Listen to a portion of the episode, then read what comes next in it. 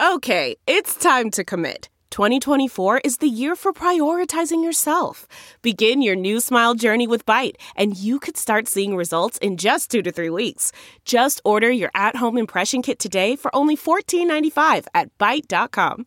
Byte Clear aligners are doctor directed and delivered to your door. Treatment costs thousands less than braces. Plus, they offer financing options, accept eligible insurance, and you can pay with your HSA FSA.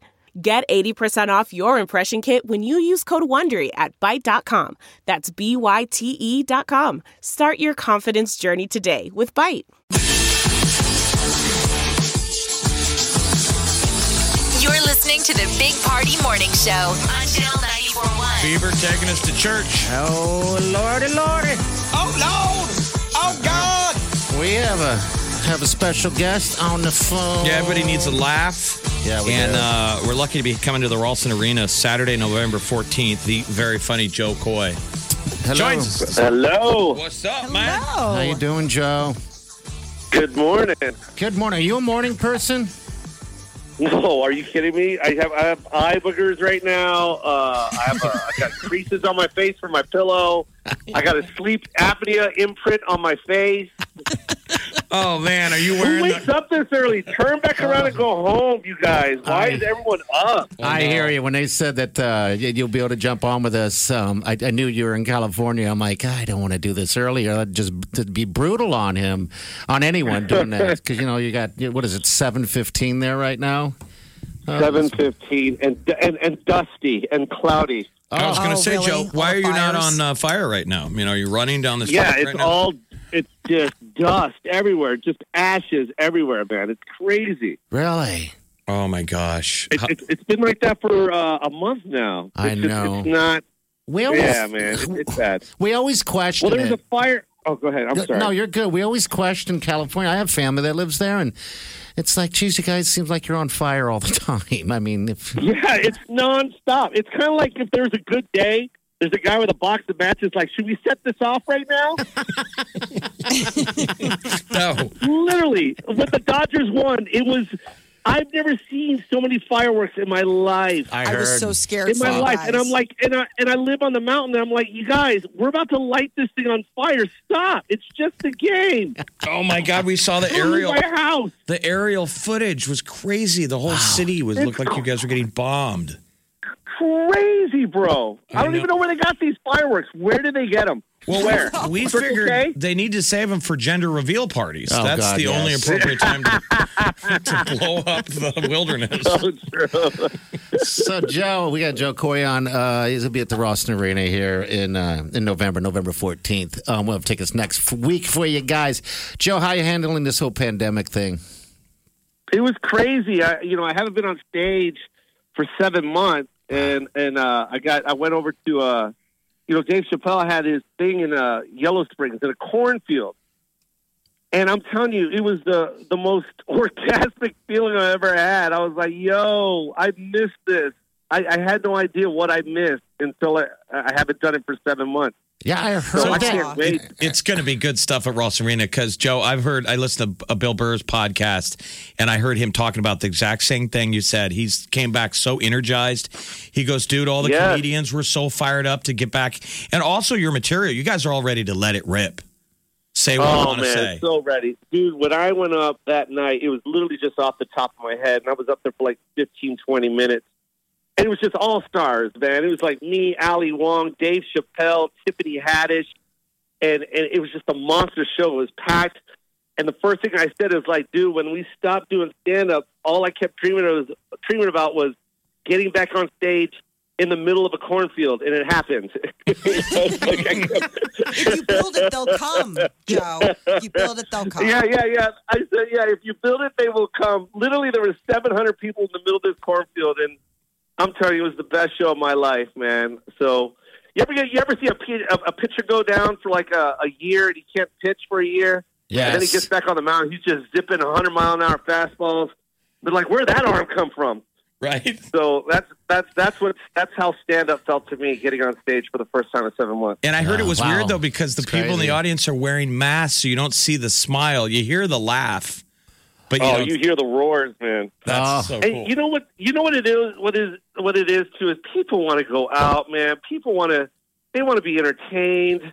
I want to feel that energy. I miss it. I miss that kinetic energy that you have with people in an audience, not this virtual crap. right. And Ah. um, yeah, the Zoom can just. Yeah, I don't know what they're trying to create with this Zoom thing. I'm not. That's never going to happen. I'll tell you what, Um, Joe. When, I- go ahead. yeah. I'm sorry. Go ahead. You what? I miss I miss that connection uh, with a bunch of strangers. Everyone doesn't know everybody. Everyone in the theater doesn't know you know anybody. I don't know anybody. But for two hours, we all get along and we all get it. And and I I miss that energy. Yeah, I'm glad you're doing it again. I mean, the only thing I can relate it to, because I mean, we come to the office every day, the studio. Um, uh, uh, Jeff here and I met up with a, a friend, uh, a good buddy of ours, Pat, and I remember seeing him and hug. I haven't hugged anyone in months. It- It's like it was like that. I, I hugged a grown man. I was like, oh, Yeah. it feels so. good. I lingered. It does, bro. You're so. That's not. That's not even a joke. You're right. Yeah. You know what I did? You want to hear the story I did it uh, at Chappelle's place? Yeah. So we all get we all get tested uh, for COVID, right? So we have like our little circle of friends. We've all been tested. We're all clear and, and, and whatever, right? We're in the back. It's our bubble. I get on stage. I have no idea that the people in the audience have to be tested on their own. We only check their temperatures, right? Mm-hmm. So I'm on stage and I'm like, man, I haven't hugged anyone in seven months. I go and I looked at the front row and I go, sir, have you been tested? He said, yeah. I go, you want a hug? he goes, yeah.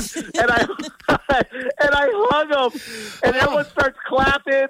Everyone goes crazy. They're loving it. And then I go backstage, and Chappelle's like, "Man, what did you do? You broke the bubble, man!" Oh no! and they, had to, they had to go. You're panicked. You're and they gonna had go. to go get the guy.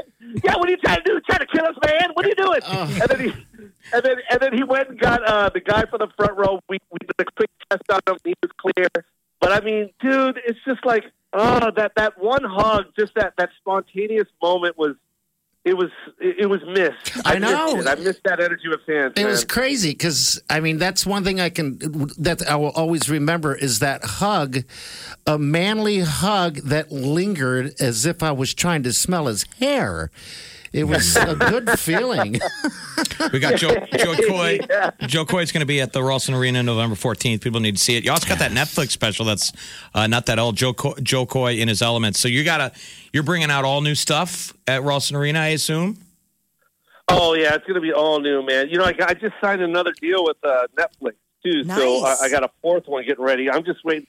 They want me to shoot it now, but I, I want to wait till we can pack the the arena. I want to do another arena show. So Hey, Joe, how does that work with Netflix? Do- uh, they do you uh, reach out to them? Your agent reach out to them, or they reach out to you? Do they have people that just do that? Well, oh man, Uh, you want to know the truth? Do you Yeah. have time? The the the first special live from Seattle, they passed on me like five times. They kept saying no to it, and I haven't even shot it yet. But I didn't understand why they kept saying no. I, I was like, I'm crushing my numbers on the road. Uh, the, the I felt like the hour was like amazing. I go, this deserves to be on Netflix, but they said no, and I I had to dip into my own pocket. I paid for that whole special, so.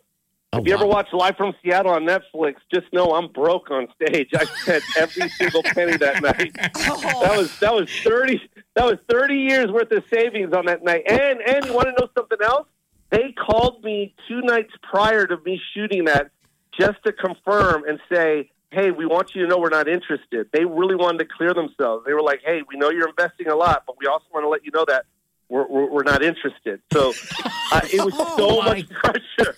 Yeah, it sucked, man. Like it was so much pressure on stage. I, my son was upstairs asleep, and in my head, I'm like, dude, if I don't sell this, you ain't going to private school ever again. it, it was it was rough, man. But Wow. when I shot the, I, I shot two shows that night. I paid for everything, bro. Everything. Oh, my the God. logo, the theater, uh, the director, the producer, the lighting guy, everything. It, it was so much money.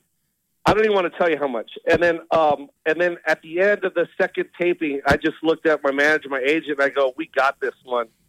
I go, "We got it. They, they have to buy this." And six months later, oh, by the way, I sat in the editing bay. I edited it myself. Did you? Wow. And then, uh, yeah, and then uh, at the end of that too, I was like, "This is, we got it," and uh, they bought it. They That's bought awesome. it six Oh, months thank later. God. Dude, good for you, After, man. after they said they didn't have the, the uh, right after they said they didn't have room for my special, they bought it right when I was done. So I guess what I'm trying to say is, no matter what the obstacle is, you know, you you can conquer anything and, and, and you can make things happen, man. And now Yeah, you got wow. what four specials, awesome. four specials in. They're going to do another one. You got Mr. Iglesias as well. Um, Oh, just- dude, I, I just signed a deal with uh, Steven Spielberg for a movie, so that great. gets the Netflix special too, man. Well, congratulations! Yeah. I just signed that deal not too long ago, and yeah, it's called Easter Sunday, the movie, and uh, based on my my family, and, and that's all from Steven. He saw my Netflix special and called me in for a meeting, and I pitched the sh- uh, the, the idea, and, and he bought it. So So we also we're, need it's in production right now. we need Omaha's Filipino community to turn out as well, right? You get a lot of that. Uh, I Ah, assume man, the audience, man. a- Anybody. Everybody. Let's get everybody there. And you're going to be in town, It's relaxed, not stressed, just ready to rip on all. I'm sure you just got endless material on all this craziness. I can't wait.